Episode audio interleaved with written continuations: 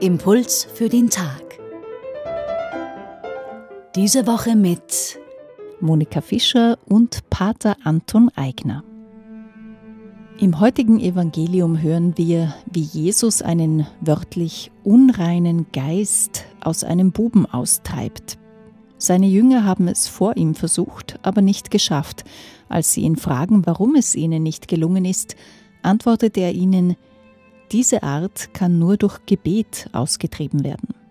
Was also macht Jesus da anders als seine Jünger?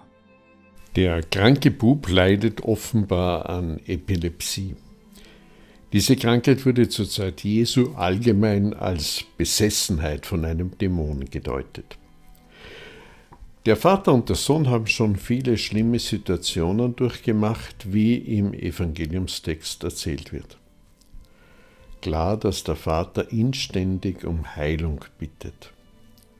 Doch das Ringen um die Heilung von der Krankheit überlagert das eigentliche Thema dieser Bibelstelle, nämlich das Ringen um den rechten Glauben.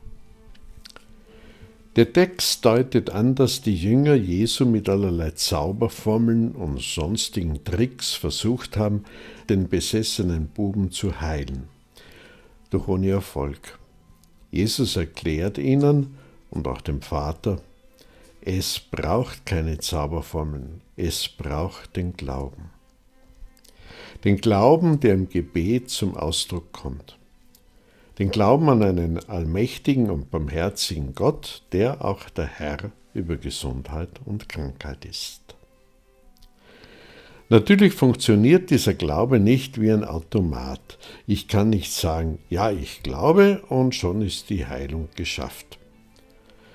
Das erfasst der Vater schneller als die Jünger und sagt ehrlich, ich will ja glauben, aber ich bin erst unterwegs zu einem tiefen Glauben. Jesus, hilf mir trotzdem. Diese Aufrichtigkeit berührt Jesus und er heilt seinen Sohn. Die Jünger stehen kleinlaut daneben. Sie müssen noch viel lernen, vor allem was die Kraft von Gebet und Glauben betrifft.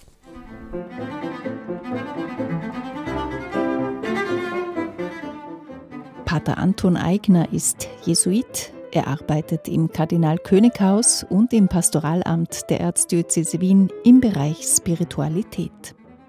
Das heutige Tagesevangelium finden Sie bei Markus Kapitel 9, 14 bis 29.